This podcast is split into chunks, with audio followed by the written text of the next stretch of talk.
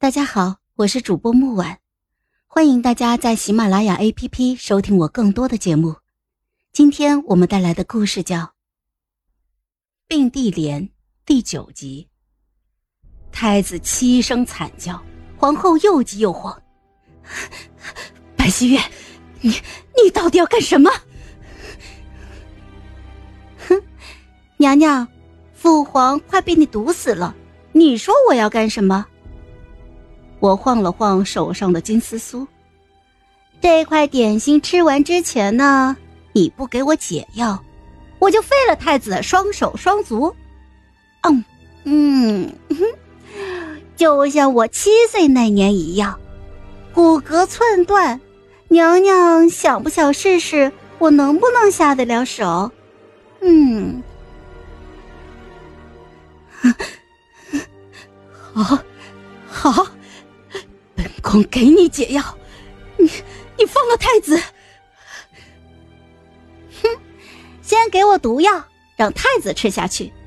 等毒发之后，我会给太子服用娘娘的解药的。若太子复原如初，那娘娘和太子自然会长命百岁的。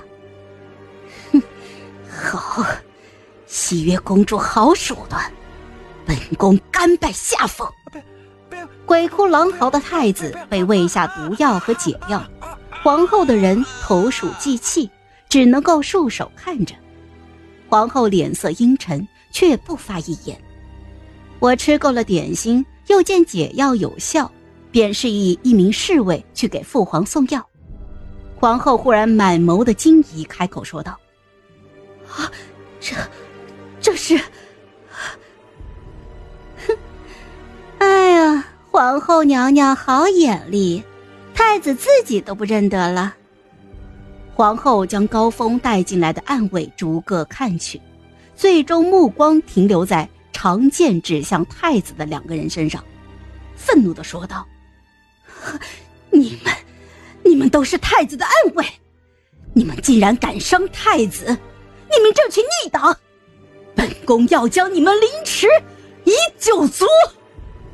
一名侍卫冷声说道：“不劳皇后娘娘，臣的九族已经被太子殿下杀尽了。”我看着眼眸震颤的皇后解释道：“孔侍卫的妹妹大婚前夕逛了一个街，遇到太子之后就消失了。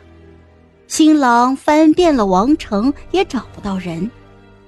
半个月之后。”孔侍卫的父母寻到尸体，就告到了金兆尹，被判谋逆，灭了九族。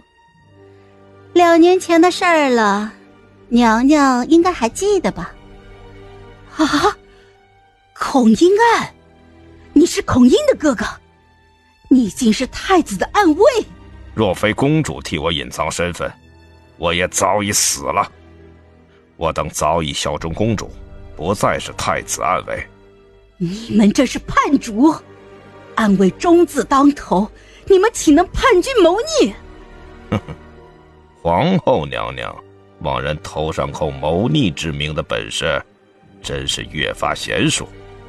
叛太子，我们认了。